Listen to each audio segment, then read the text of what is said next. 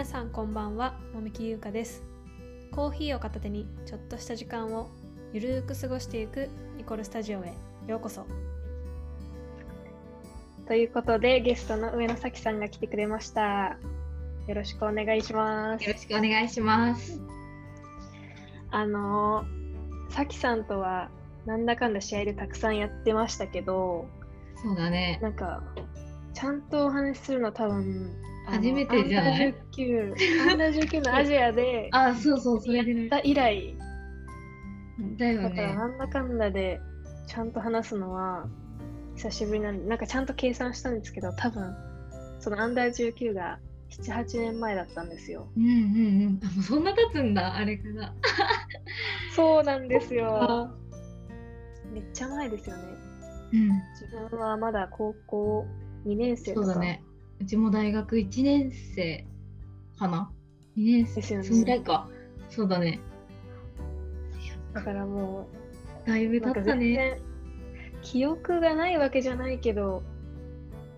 いや、でもほとんどないよね。あんま覚えてないですね、なんか。うん、まあでも、ね、負けた思い出はありますけど。うんうんうんうん。いや、最後ね。もう見てたあのシーンは忘れないよね。なんか何もできなかったしね。はい、独特でしたよね。なんか、試合、自分たちの試合が終わって、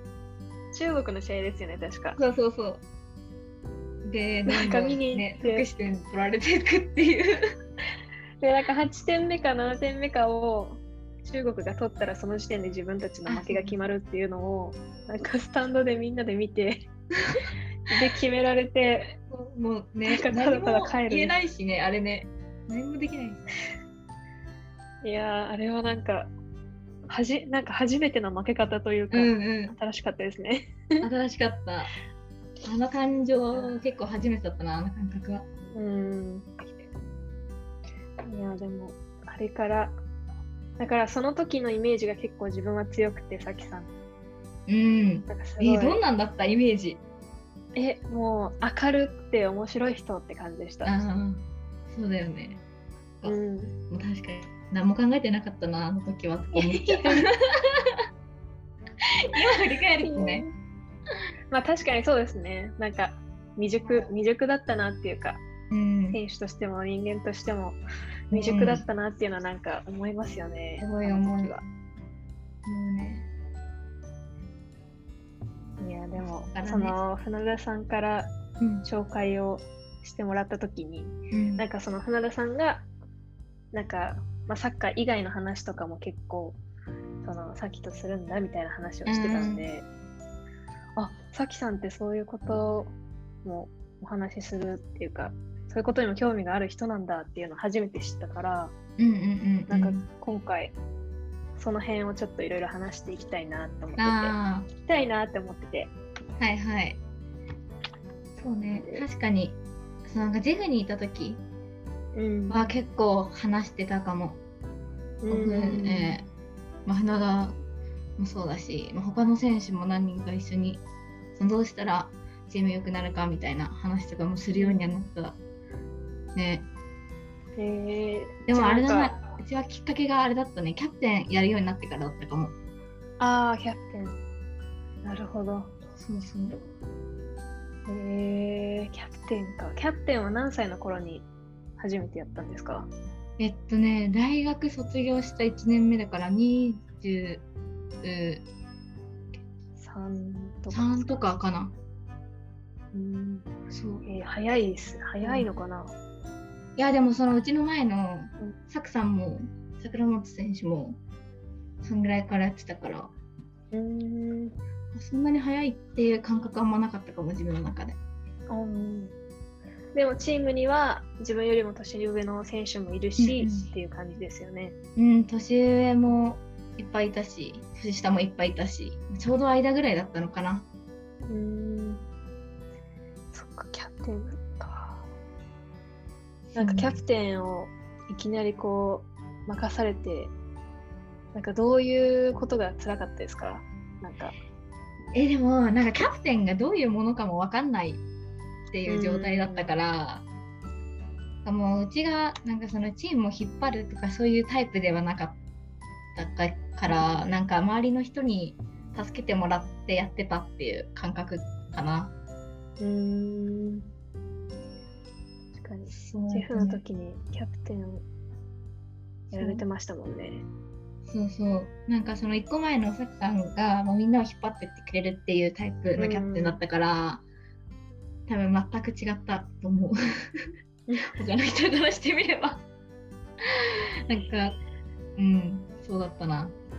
確かに桜本さんはもうなんかザ・キャプテンっていう感じの感じだった。方ですよねそう考えるとあの清水梨沙とかも同い同じさきさんと同い年ぐらいの時にキャプテンやってるってことなのかな？20多分34ぐらいで、うんうんうん去年とかやってたんで。確かになんかキャプテンってなんか人それぞれだよ形は本当に。でもいろんな悩みを抱えてそうなもちろんチームって絶対なんかこう問題がないっていうことってないじゃないですかないね。何かしらは絶対問題があるみたいなのがこう普通な中で、やっぱりどうしても背負っちゃいますよねキャプテンだと。そうね。チームのことこうバカになっちゃう時とかもある考えるのが。そうね、でも自分のことも考えなきゃいけないしとかなると 結構もうごちゃごちゃだった時もあったし。なんかそのチームのこととかなんかこう習わないじゃないですか。ただサッカーやってるだけだと、うんうんうん、なんかチームチームのことというか例えばリーダーシップとかなんかそのチーム作りとかっていうのを、ただサッカーやってるだけじゃ学べないし、うん、なんかこう自然と出来上がるものはあるかもしれないけど学ぶ場所とか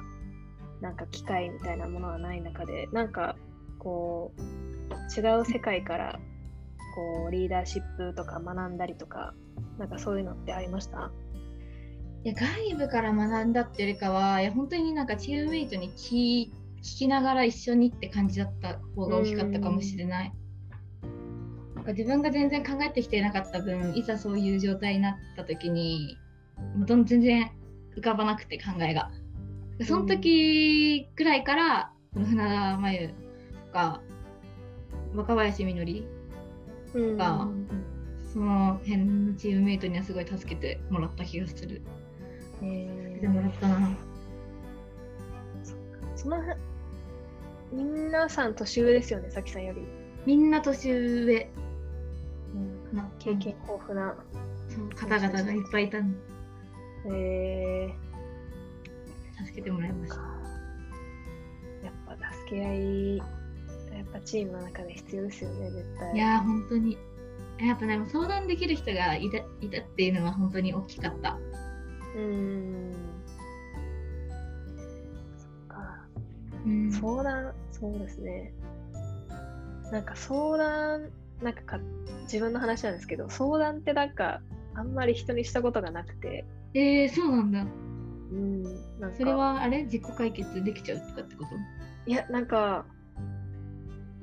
その、多分キャプテンとかそういうなんかこう何かを任される役割とかっていうのを多分してないからだと思うんですけどなんかこう例えば自分で悩んだりしても、うん、なんか結局その人に決められる道よりも自分で決めた道の方が多分いいだろうなっていうのもあるし、うんうん、なんかこう相談をしたところで結局考えなきゃいけないのは自分だからって考えると別に 言わなくても結局自分に戻ってくるって思ったりとかなんかこう自分のなんか中のものを全部人に多分なんていうんだろう吐き出したことがないんですよね。そう。だから、なんかこう人を頼れるっていう頼れるとか人に相談できるっていうのも、うん、なんかリーダーシップというかなんかこうついていきたいっていうこう思う人のなんか一つの大事な要素なのかなって思ったりとか。なんかそこはなんか弱みを見せるっていう風に見えるんじゃなくてなんか自分は最近そういうこう人に頼れるとかこう相談できるっていう姿がすごいいいなって思えるように思えるようにっていうか思うようになってきてて、うん、そうだから、うん、なんかやっぱキャプテンってなんかこう引っ張んなきゃいけないみたいなイメージがあるけど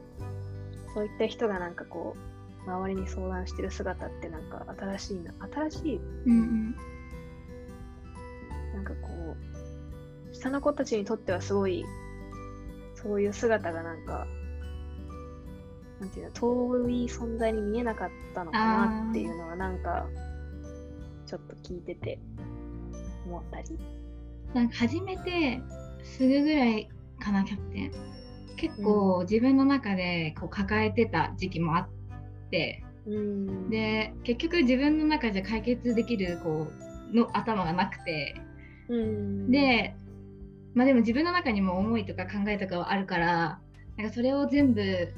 まあ取っ払うとかじゃないけど、まあ、他の人に相談してみて、まあ、自分が思ってなかった意見とかをもらえたりするから、まあ、それを自分の中でうまくこう合わせて自分と相手の意見を合わせてなんか作り上げていく方が自分には合ってるなって思ってから相談することが増えたかも。うん。なるほど。それこそやっぱ下自分が中間の年齢だったから、うん、中堅だったから、まあ、上の方の、まあ、話も聞いたり下のこの話も聞いたりしてたからでそれをうまく融合するっていうことをすごいするようになったかな。うん。そうですね。うん。いやキャプテンとかこうやりたいって思わない思わないですけど。でもいなんかこう今そのジェフでのキャプテンのこう経験を経て、うんうん、例えばまた今こうレッツに移籍した時にその時にこうここでもキャプテンやりたいって思ったりしましたか？なんか。いやキャプテンっていうポジションはいやもういいかなって思った。なんかなんかその一つ2つのことが一緒にできるようなタイプじゃないなって自分で思っててやっぱそのチームのことだけになっちゃうと自分のこの成長みたいなところに目が向かなくなっちゃう時期とかもあったから、なんかそれを考えた時にまあそのキャプテンをやりつつ、まあ、新しい環境でチャレンジしたいって思って移籍したからその2つはちょっと無理かなって思った。そうですよね。なんか、うん、なかなかこうキャプテンやりたいって言って出てくる人ってあんまりいないですよね。うん、すごいと思う。まあでもそうですね。自分は岩師さんとかをこう、うんうん、岩師さんがキャプテンのもとでずっとやってきて、まあ、あとは田中美奈のキャプテンの3年間もありあって。でもなんかこうかっこいいなっていうのはめっちゃ感じますねキャプテン。でその後もミナの後やりたいみたいな目ってなかった？あそれはなかったです。それはなかったんですけどなんか岩下さんも田中もかっこいいなっていうのはかっこいいなっていうのはあったけど自分がっていうのはなかったですね。完全に責任逃れみたいになっちゃってますけど。いやでもキャプテンの確かにキャプテンは大きなきっかけになりますよね。うん。なんか自分のことじゃないことを考えることの難しさとかはすごい考えるきっかけになったかなと思う、うなんかその WE リーグのあのインタビューの記事にもなんかちょっと答えられてたんですけど、なんかあの子供とかなんかそういう選手たちのなんか想像を膨らませるようななんか授業をしたいみたいなしてみたいみたいな感じで書いてたじゃないですか。なんかそういうことをこうイメージするようになったとか考えるようになったきっかけも結構キャプテンになってからっていうのが大きかったりしますか？そうだね。それも結構そこが大きかったけまあでもあとはチームの集客どうやって増やすとかいろいろ考えるようになってからが大きかったのと、まあ、あとは自分がサッカーやめた後に何やりたいかなって考えた時に、うん、なんか何も考えれなかった自分も踏まえて、まあ、周りの人とかに今サッカーやめた後どうするのとかいう話するじゃんやっぱ、うん、そういう時になんか特にやりたいこととかもないしなみたいな子が多いっていうのをここ何年かですごい自分の中でいやそれ結構問題だなって捉えるようになってからなんかそういうことができたらいいなって思った。将来的にそういう子を減らしたいとか、そういうふうに思うようになって、うん、でなんかもううちらみたいにさサッカー選手になっちゃってからさ考えるにもさ、うん、やっぱなんか時間が少ないっていうかさやっぱ見てきた世界も狭いとこあるから、うん、そういう面ではなんかその学生とかそういう時からいろいろ考えられるようになったらいいなって思ってなんかその学生年代とかにそういうのって考えといた方がいいよっていうのを伝えていきたいなって思ってる。確かに。なんかすごいこう海外に出てきて感じるのが、うん、それこそそのアメリカとかはアメリカは結構その大学女子サッカーっていうものがすごい大きいからこそ、うんうん、大体の選手が大学を卒業してからトップリーグにプロリーグに上がってくるっていう形なんで、うん、なんかそれはそれで特にアメリカの男子とかだとやっぱり世界に比べると大学出てからプロリーグだと遅い。やっぱりプロとしての経験が、やっぱりヨーロッパだともう早くてもう17歳とか6歳とかって出る選手もやっぱりヨーロッパにはたくさんいるので、そう比べるとなんかアメリカの男子はそのもう大学とかよりも高校卒業ぐらいからどんどんプロに関われるようにみたいな感じで結構変わってるらしいんですけど、でもなんか女子サッカーのその大学に行きながら夏休みだけちょっとそのプロのチームの練習参加に来ていこうとかっていう人たちのなんかこう、まあ、生活じゃないですけどなんかその大学の課題とかなんかいろいろ見てると、すごい専門的だしすごいみんなめちゃくちゃなんていうんですかね真剣、真剣に取り組んでる？なんかそう言うと、なんか日本の人たちが真剣に取り組んでないっていう風な。感じに聞こえちゃうかもしれないんですけど、でもなんかその、ちゃんと大学入る上で、なんか自分が学びたい専門分野をちゃんと自分の意思で決めてたりとか、うん、なんかそれこそなんかハーバードとかスタンフォードで勉強してるって言われたら、ちょっとなんか、えー、すごい。そうなんか、なんていうんですかね、もう同じこう大学行った人間として並べるのかどうかって思うぐらいすごい名前じゃないですか。なんかそういう中で勉強してたり、それこそスウェーデンに来てからとかは、結構スウェーデンはなんか高校からもう専門的ななんか学校に分かれるみたいで、で、なんか去年一緒にやった選手の中には、なんか弁護士の方がいたりとか、選手でも。うんうんうん、とか、あとはなんかキーパーの子なんですけど、なんかメディカル、うん、なんか医療機器のエンジニアみたいなのをこう持ってる人とかもいて、だからちゃんとそのサッカー終わった後はそういう仕事に就きたいって思ってそれを取った人がいたりとか、なんか結構こう。考えて動いてるって感じか。考えてるって感じですね。だからこのサッカーやってる期間はもう思い切ってサッカーやって、っていう感じも結構してて、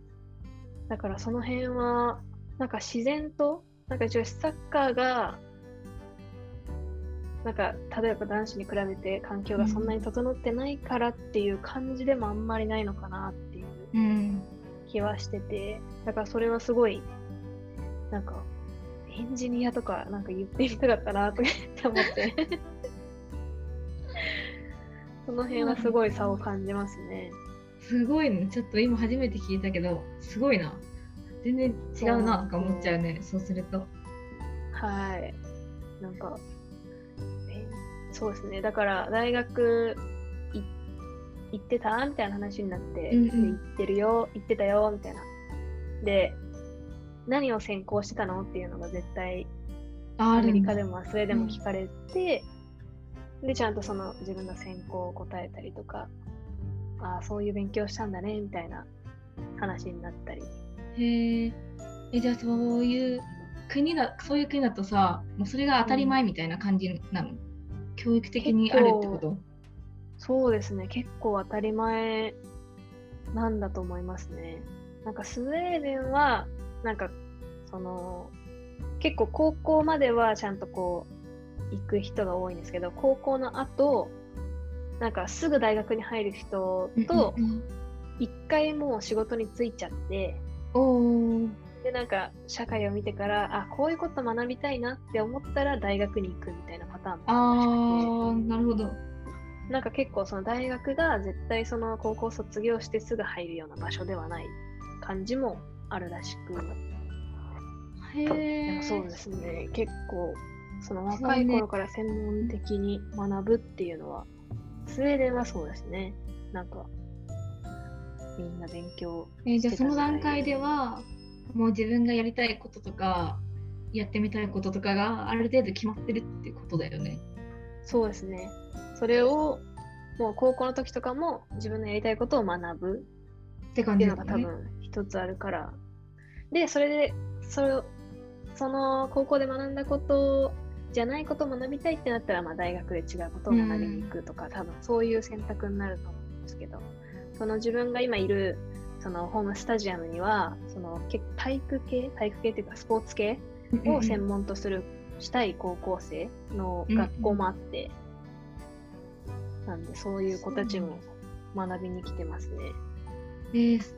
それってどうどうやってあれなんだろうねそういう 頭にするんだろうね。いやすごいな。難しいですよね。難しいね。気になるわ。そうなんだ。なんか、でも、なんか日本はなんか同調圧力とか、なんかみんなが同じみたいな結構あるじゃないですか。で、やっぱり自分は、なんかもう制服が嫌で、とにかく。なんかみんなで同じ格好して、うん、そうだね。っていうのがすごい嫌だったし、まあ、スカートが嫌だったっていうのもあるんですけど、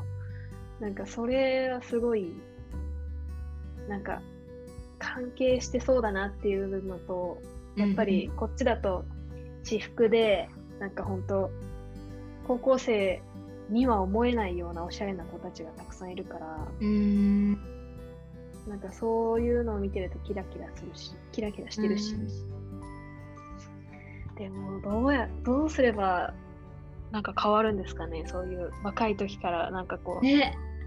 やりたいことを。海外のなんか見てみたいもん。どういうことしてんの？って思う。いやでも教育って本当大事ですよね。うん、しかもなんかその辺ってさなんかその自分を考えるとか自分を知るとかってさ、うん、普通の学校教育で教えてもらえないからさ、うん、どこでそれを自分で学ぼうとするのかいや学ぼうとしなくても学べるような環境があるのか、うん。その辺もう、ね、うん、大事だなって思う。そうね。でもなんか自分を知るっていう意味ではアメリカの人たちはすごい自分を知ってるなっていう人たちの集団ででなんか多分こう日本だとなんかこう例えば大きな舞台に立つアスリートがインタビューで答える言葉とかってなんだかんだこう求められる答えがあってそれを答えるとか、うん、っていうのとかなんか他の場所に行ったらなんか自分自身がちょっと変わるみたいな。なんか友達といる時の自分と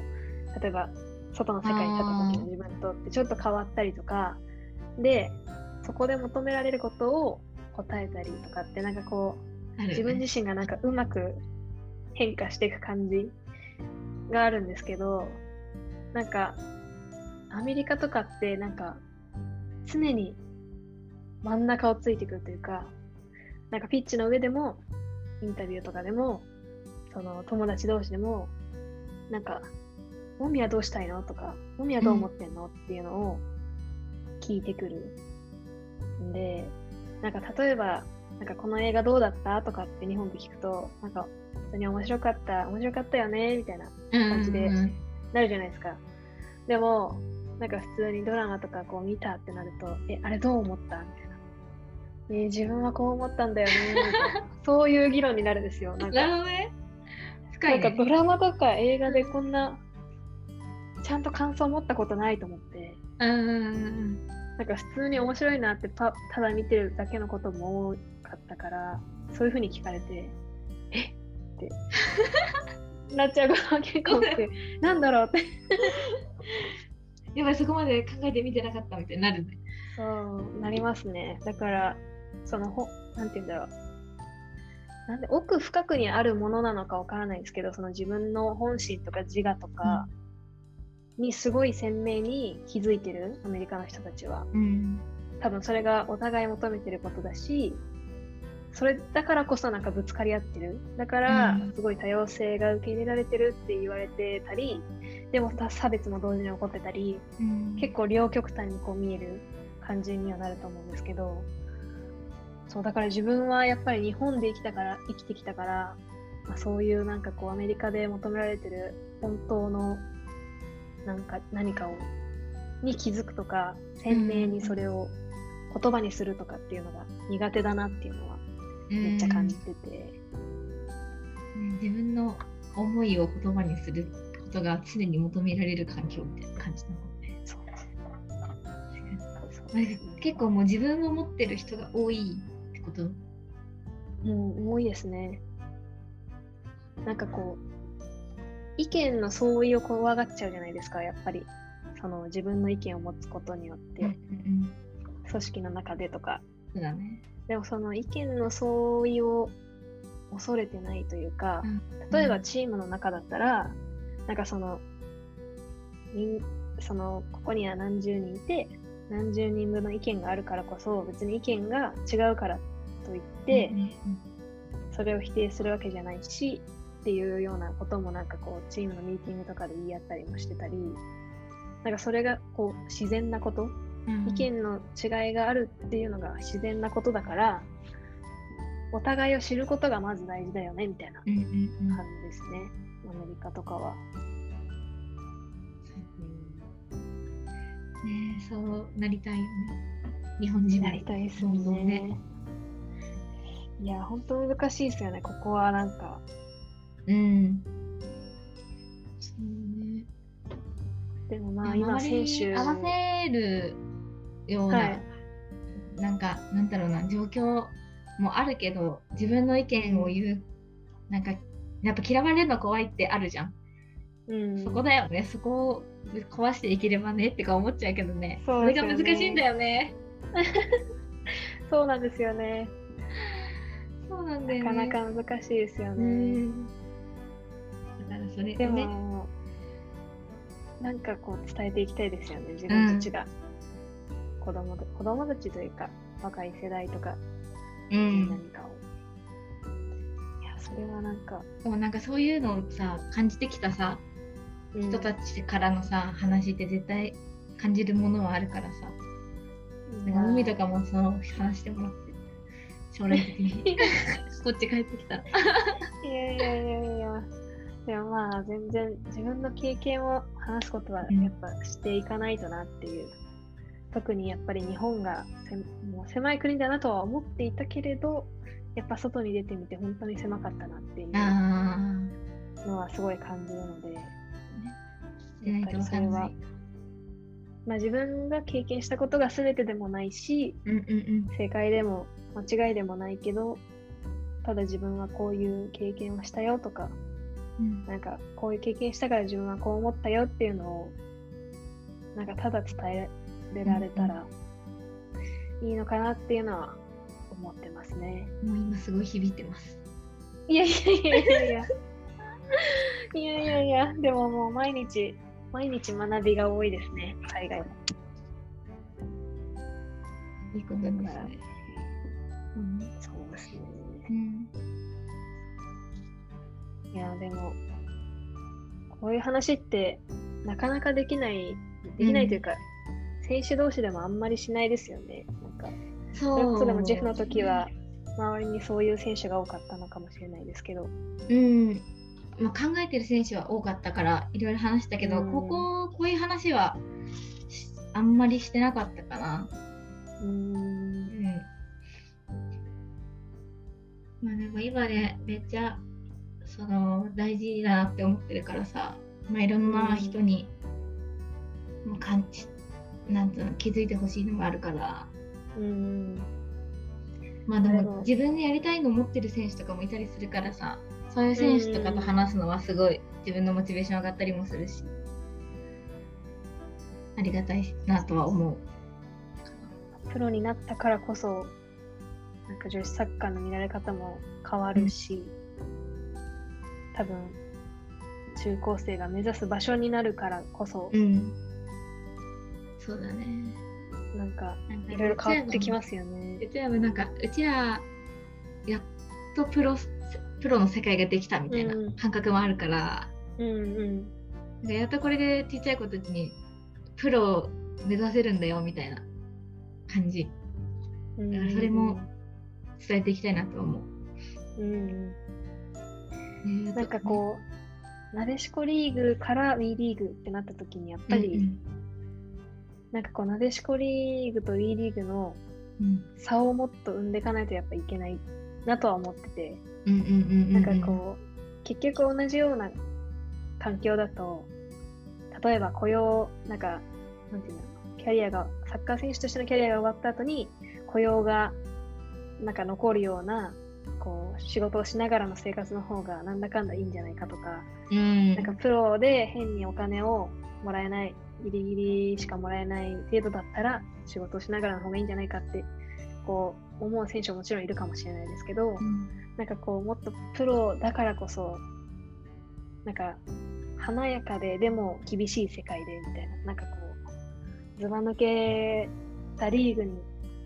なんかななってほしいなというか、うん、ならないと意味がないだろうなっていうのもすごい感じてて、うん、なっていかなきゃいけないとはすごい思う、うん、そこは。なんかそれがないとプロを目指すって何ってなっちゃいそうな気がして、うんうん、1年目から思いっきりそれが作れるっていう状況じゃないとは今思ってるから、うん、まあ、それは年々ちょっと多分その違いは出していくようなことをしていかなきゃいけないなと思う。えー、じゃあさきさんはなんかこう今までのそのなでしこリーガーとして、まあ、一応こうアマチュアの選手から今年こうプロ、まあ、みんな変わりましたけどプロになってなんか自分の中の、なんかプロ像というか自分はなんかプロフェッショナルとしてこうありたいとかっていうのがなんかこう新たに実際になってみて生まれたものとか変わったことってありますか？えー、な今までは、まあ、仕事しながらだったから、まあ、なんか言い訳ができちゃってたっていうかうまくいかない時とか、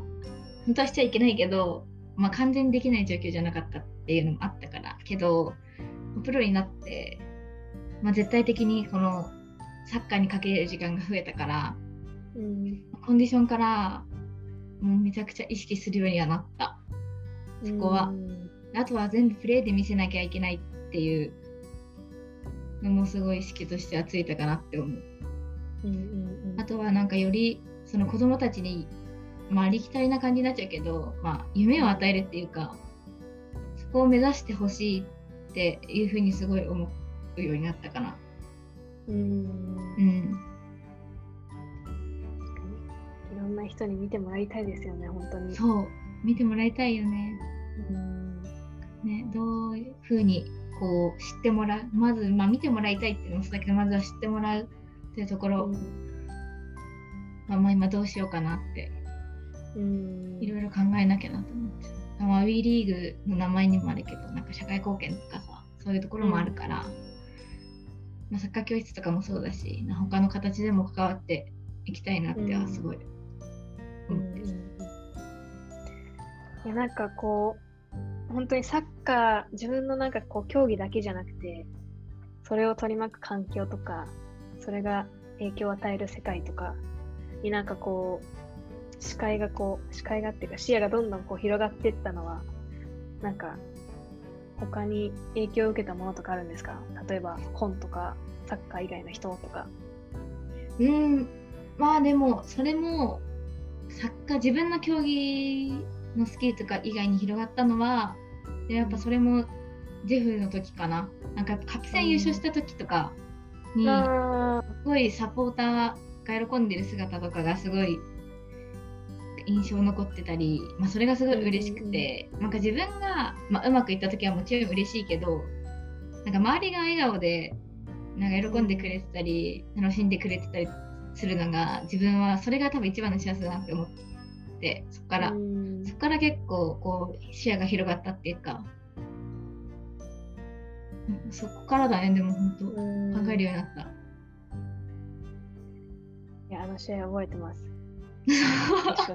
あのレッツとジェフの試合ですよね。で後半本当最後の方に瀬戸口さんのミドルが決まって、ですよね。いや、もうあの瞬間はね、もう覚えてる。もうたまたま、その、小勢が決めたゴールの裏にサポートがいたのね。あ、そうですよね。そう。からもう、あれがすごかった。いや、めっちゃ覚えてるな。自分たちの試合じゃないのに。確かに。確かにそうですよね。自分もなんかこうアスリートとしてというかなんかこう影響を与えられたなって思えたのがなんか皇后杯の決勝の時に、うん、なんかその手をつないで入るじゃないですかちっちゃい女の子と。うん、でその時なんか本当に23年前のあの元日の決勝の時だったんですけどなんか一応こう自分もなでしこジャパンとして試合に出てたりとかっていうまあ、女子サッカー選手としてキャリアをこう積み上げてきてる中で、うん、なんかまあその多分まあサッカーが興味あって来てくれたんだろうなっていう女の子だったんですけど、うん、その自分とゆいと後ろで並んでる時にそのちっちゃい女の子たちがなんかお名前何ですかって聞いて来てくれて、うん、でなんかその時に名前をまだ知られてないんだなまだ頑張らなきゃなっていう思いと、なんかこの子にとって初めての出会いなんだなっていうのを感じて、まあ、入って、うん、でたまたまその試合で自分が2ゴール決めて優勝して、うん、で、まあ、サポーターと喜んでる時にそのスタンドのなんかところの前に、その手をつないだ女の子が降りてきてくれててでそのその時着てた服にサインを書いたら、うん、もうその子がすごい多分感動してくれたのか泣いてくれて、えー、うん、それでなんかこう多分その子にとって本当に初めて出会った人からこう最後試合終わってサインをもらうってところまでの、まあ、多分2時間ぐらい23時間ぐらいの中でこれだけなんかこうなんか影響を与えることができるってなかなかアスリートじゃないとできないだろうなっていうのがあってもうその時自分もなんか泣きそうになっちゃったんですけど なんかその時は本当にアスリートってこういうことだなっていうのはすごい実感したんで、うん、確かになんかこう誰かに影響を与えるとかやっぱりそれは本当に嬉しいですよね。うん、嬉しい。本当なんか自分が嬉しいとかよりも全然嬉しかった気がするもん。かになんか自分が喜んでても周りが喜んでなかったらなんか素直に喜べなかったりしますもんね。うん、そうね。に。いやでもプロプロリーグめちゃくちゃ楽しみですね。うん、楽しみ。どうなっていくんだろうって思う。だってあれですよね、ダゾーン、うん、ダゾーンで決まりましたよね。見れるね。めちゃくちゃいいですよね。J リーグをこう見てる方とかも、ダゾーンでなんか、ハイライトだけでもこう見てくれて、うん、そこからなんかどんどん見てくれたら。嬉しいし。ね、今はレッツ、今はレッツっていう環境だからこそなんかこうすごい強烈なサポーターがこう男子にはいて。なんかこう環境としてはすごいこ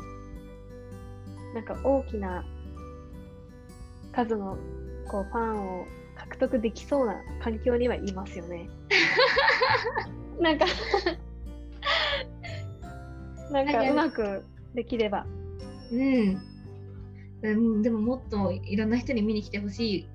いよなって思う。うん、なんかやっぱ近くにこれから大宮もであるからさ。ダービー戦とかはすごいことになるんだろうなとか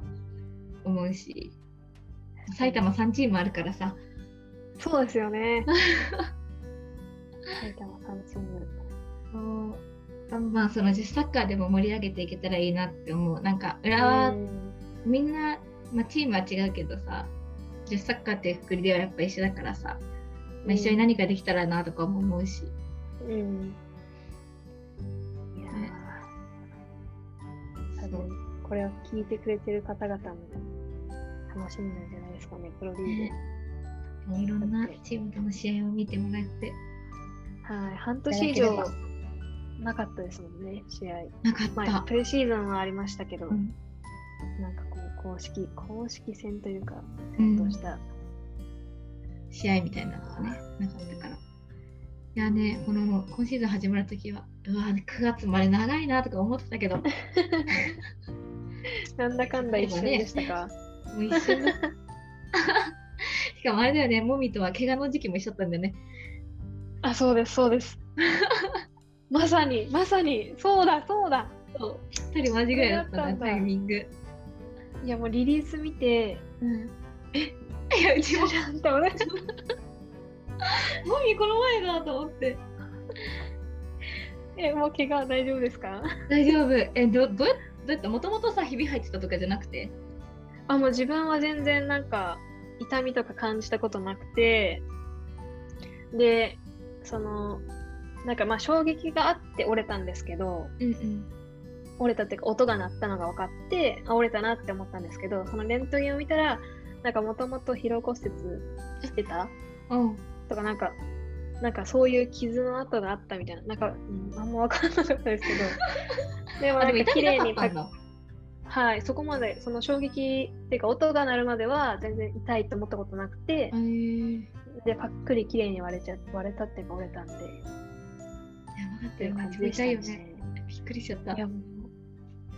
う。なんかあ骨折れたって本当に自分で分かりました、うちも分かったもん。え音鳴りました？うん。なんかうちもともとひび入ってたのね。ああそうそれでなんか治療しながら治る人もいるし、うん、折れちゃう人は折れるみたいな感じで言われてて、だからなんか痛い時は痛かったんだけどでなんかその先生に「えこれ折れた時って分かるんですか?」みたいな質問をちょっと前にしてて。うん、なんかもう分かるよ分かるくらい痛いよって言われてて、うん、嘘だろ？って思ってたんだけど本当に痛かった。いやでも。踏み込んだ時に好きってなった。ああ同じ感じですね。なんか踏み込んでねじろうとした時にそうそうそうなんか踏まれててみたいな感じだったね踏まれてたんだ。そうなんですよ。ロックされてみたいな言ってもなんかそれがもうスウェーデンでデビューして10分ぐらいだったんですよ。うん、でえちょっと待って早すぎると思って。でも折れてるの分かってるしでももっと出たいなんか悪あがき？なんか絶対そんな90分も出れるわけないのに、うん、なんかもうちょっと頑張ってみようっていうなんか無駄ななんか。え動ける状態だったの？いやめっちゃびびっこいてたと思います多分23分ぐらい、その後だってコーナーも蹴ったぐらい。やば。全然いいボール蹴れなかったんですけど、うん、コーナーも蹴っても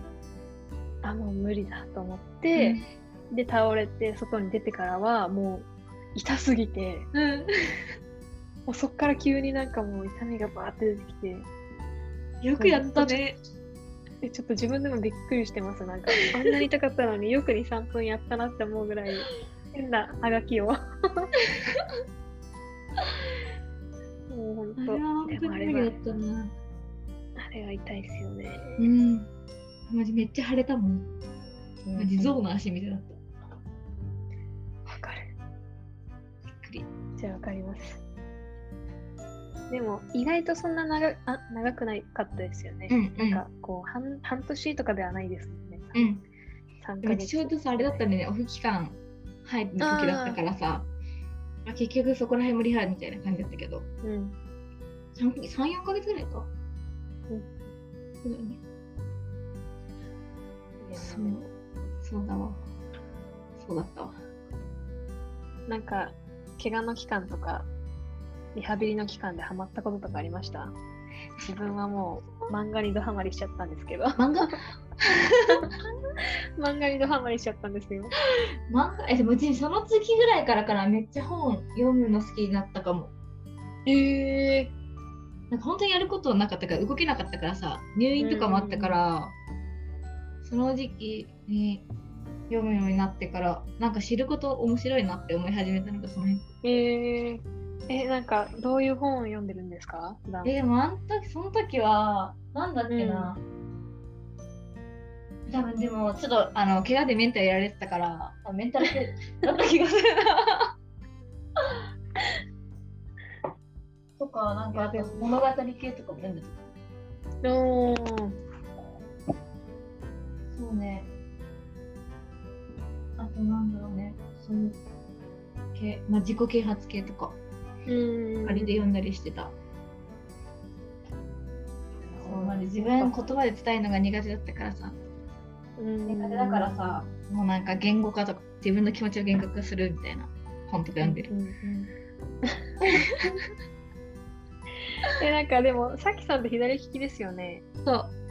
手も左ですか？手も左。やっぱ感覚派の感じ強いですか？自分的に。かもなんかポンポンポンポンいろいろ考えてるんだけど全然出れないもん口で。やっぱそうなりますよね。うん。でももみ伝えるの上手だよね。いやいやいや。多分まだまだ言葉にできてないものもたくさんあります。サッカーのこととかは言葉にするの難しかったりしますね。うん、結構自分の中で。頭の中でいっぱい回ってるのね。そうなんですよ。そうなんですよ。だからあれがああしてこうなってっていう 感覚は結構強いかもしれない。なんかね、なんかそうやってとか、まあ、うん、そうやっていけたらとか出ちゃうどうやってって思われる。でも多分サッカーはなんか一気にすごい量の情報を処理するじゃないですか。うんうんでそれをもうなんか0.5秒とか0.1秒の世界でどんどん状況が変わっていく中で判断を変えてるから、うん、言葉にすると多分量が多すぎてなんか もう。気づいたら次の場面だしね。そうなんですよね。かでもでも本はめっちゃいいですよねやっぱり。うん。なんか知らないことばっかりだなって思う。うん。なんか、おすすめの本とかありますか？なんか自己啓発とか、メンタルが。えー、最近で言うと、なんだろうな。自分が今キャリアの勉強してるから、そっちの本ばっかなんだけど、ちょっと前だと、なんかやっぱコミュニケーションとかになるとさ、うん、そういうコミュニケーション系の本を読んでて、まあ、他の人が考えてることもやっぱああるじゃんいっぱい。自分とは違うこととか、うん、なんかやっぱ分かり合えない分かり合えないことからだったっけ？タイトルあと99%は仮説っていう本とかはめちゃくちゃ面白かった。へえー、人と話す時とかはやっぱ自分主体じゃないよとかそういうやつ。うん。いやいいですね。やっぱり本から学ぶってね、自分が感じれない世界を感じてきてる人たちが書いてるから、勉強にはなる。そうですね。うん。でも、船田さんの時も本の話題で盛り上がったんですけど、うん、やっぱ本、本って大事だなっていうのは、めっちゃ思うんで、今だから1週間に1冊あ、そうなの？思うと思って。うん、ええー。もみはある？おすすめの本。えー、おすすめの本ですか？えー、っと、なんていうんだろう、おすすめというか、すごいなんかこう、もやもやを人に与える感じにはなるんですけど、うん、あの、浅井亮さんっていう方の、あの正しい欲って書いて、性欲っていう小説があるんですけど、うん、もうそれは、なんかもう、本当に重いもやもやを投げかけられて終わったっていう 本当なんかこうすっきりしない小説、えー、すっきりしない小説というかその浅井亮さんがなんかこう小説を書く上で例えば感想とかでこの本すごい共感しましたとかっていう感想はや嫌みたいでやっぱりなんかこう今まで考えたことのない世界とか考え方をその読者の人たちにその小説を通してこう伝えてなんかまあ考える機会じゃないけどなんかこう衝撃を与えたいみたいな感じでこう思って書いてる方なので、なんかそれは多分読んで絶対すっきりはしないんですけどそうなんだ。でも、うん、なんかこう今こう多様性って今たくさん言われてる中で自分も言ってたことがあるしでもその多様性っていうものってなんかどういうことなの？っていうのをこう突きつけられる。なんか常に自分が受け入れられ受け入れる側になってないかとか。なんか常に自分がマジョリティだと思ってないかとか、まあ、あとはまあ本当に長い本なんですけど、まあ、光が当たればやっぱ影はできるのでっていうその全員が光を受けられるわけではないっていう現実とか。なんかそういうものをこういろんな登場人物のストーリーをこうかき混ぜて書いてあるんでめちゃくちゃモヤモヤしちゃうんですけど、スキルはしない。そう答えは出ないんですけどでもすごい考えるきっかけというか、うん、なんかそういう、まあ、事実やっぱり全員が受け入れられる受け入れられる社会って難しいなっていう事実を知っておくことは多分大事なのかなっていうのはあるんでちょっと。ちょっと読んでみる。読んでみてください、はい、このラジオを聴いてくれてる方々もぜひ。聞いてほしいな。聞いてほしいなっていうか見てほしいです。いやでもなんか本の紹介とかもやっていきたいんですよね、どんどんなんか。あこういう選手がこういうこういう状況の時にこういう本を読んだらこういう影響を受けましたとか、なんか、もっと若い世代にも本を読んでほしいし、というので、あるんですね。なんでまたおすすめ教えてください。またおすすめ。はい。言います。もうここれだけじゃなくて、引き続き、また登場していただくと思うんで。はい、わかりました。お願いします。いや、でも、本当にあっという間にもう1時間そういや、本当だね。どうですか？どうでしたか？めっちゃ自分は楽しんじゃいましたけど。え、楽しんじゃった。いや、海外と日本の違いがそんなにあるとは思わなかった。すごい勉強になったし、そこを変えていきたいなってより思うわ。うん。ね。なんか行動していきたいですね。うん。なんかね、言ってても動かないと始まんないからね。ややりながら、うん、修正しながらって感じでね。うん。ではじゃあ、自分が日本帰った時とかまたなんか一緒にやれたら、ねなんかやれたらいいなって思ういやあっという間でした本当。本当にありがとうございました、ね、こちらこそ本当にありがとうございます。はいもちろん。もちろん教えます。じゃああれですね最後大事な使命があの次のゲストの方を紹介していただくという。はい。で次さっきちょっと話も出したんだけど、はい、ジェフの時にやっぱ一緒に話してたメンツの人、うんうん、まあ今海外でプレイしてるんだけど、はい。みのり？若林みのり？うんうんうん。もう多分いろいろ考えてる選手だと思うんで、ちょっと次はみのりに行ってみたいと思います。はい、海外同士でまた新しい話が生まれそうだし。じゃあ、ちょっと次は、次回は、いのりさんに来ていただけるように、言っときます。お願いします。はい。じゃあまた、今回だけではなくて、次回、はい、第2回もぜひお願いします。ぜひやりたいです。よろしくお願いします。じゃあ本日のゲスト、梅田咲さんでした。ありがとうございました。ありがとうございます。